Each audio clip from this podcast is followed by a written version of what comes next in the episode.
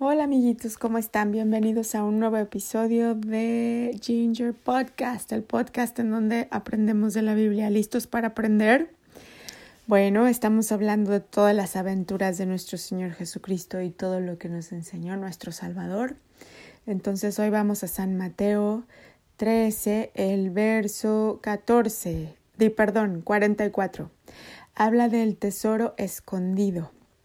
Sabes que cuando Jesús vino para acá, a esta tierra, siempre Él nos decía las buenas nuevas, nos decía, yo traigo buenas noticias. ¿Y cuáles son?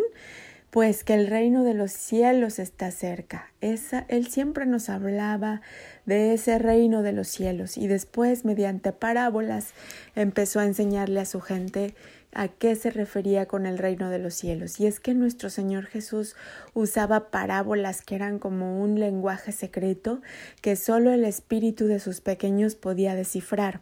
Es como ahora cuando envías un email, ahora le dicen encriptado para que solo la persona que tiene la llave para descifrarlo lo puede abrir.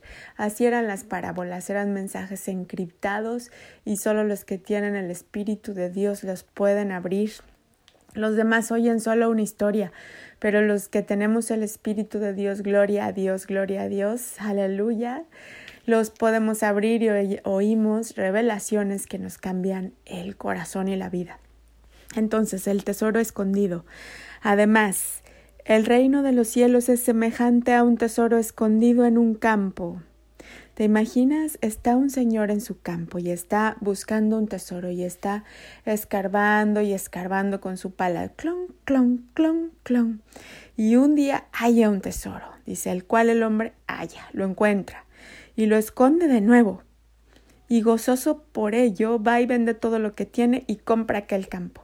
O sea, lo, lo encuentra y dice, ¡Ah! este es mío, lo voy a volver a enterrar para que nadie lo vea y va y se vacía de todo lo demás y entonces regresa y hace suyo ese tesoro. Así es el reino de los cielos, es el tesoro más preciado y con tal de tenerlo vale la pena vender todo lo demás. Y en el verso siguiente dice la perla de gran precio. También el reino de los cielos es semejante a un mercader que busca buenas perlas y que habiendo hallado una perla preciosa fue y vendió todo lo que tenía y la compró. Esto quiere decir que cuando tú encuentres el reino de los cielos lo tienes que proteger muy bien. Por ejemplo, cuando uno vive de acuerdo a la gracia de nuestro Señor Jesucristo en compañía de Él, ese es tu tesoro más grande, es tu tesoro escondido, es tu perla. Y habrá gente que te diga, oye, no, hoy no, hoy no pases tiempo con Jesús, ven, vámonos a la fiesta o vámonos a otro lugar y te empiezan a jalar hacia otros lugares no te dejes. Acuérdate que el tesoro más preciado que tienes es ese reino de los cielos que encuentras cuando te sientas en tu lugar en donde platicas con Jesús y platica con Jesús. Así es como se nutre ese reino de los cielos y a él le encanta tener amigos y sobre todo, ¿sabías que sus amigos favoritos son los niños? Te voy a contar en, eh, San Mateo el capítulo número 18 Estaban un día los amigos de Jesús, los discípulos, diciendo ¿Quién es el más sabio aquí? ¿Quién es el más sabio aquí? Y van a ver lo que pasó. Dice en el verso 1 del 18. En aquel tiempo los discípulos vinieron a Jesús diciendo ¿Quién es mayor en el reino de los cielos? Imagínate, decían yo soy, no, yo soy, no, no, no, no, yo, yo. Y así estaban, ¿no? ¿Quién es el mayor? ¿Quién es el mejor?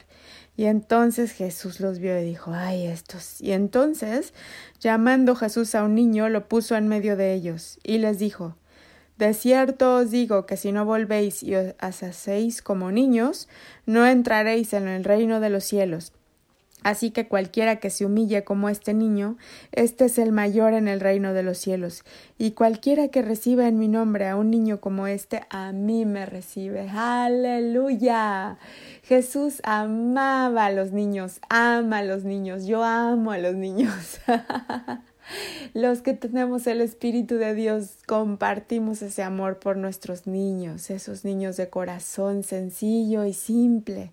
Esos son los mayores en el reino de los cielos. Gloria a Dios.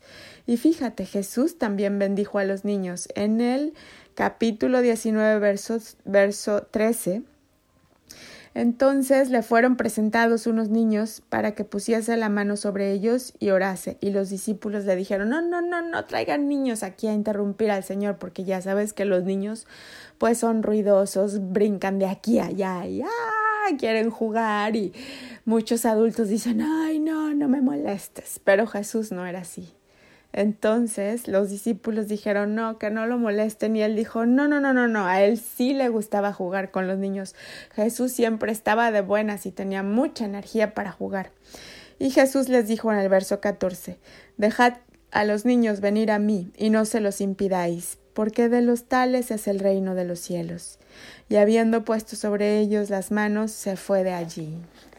Yo deseo que nuestro Señor Jesucristo ponga las manos sobre ti hoy y te bendiga para toda la vida. Eso lo declaro en el nombre de Cristo. Por favor, disfruta mucho tu infancia. Quédate muy cerca de tus padres.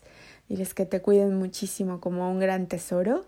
Y nos vemos aquí en el siguiente episodio. No te lo pierdas. Hasta pronto.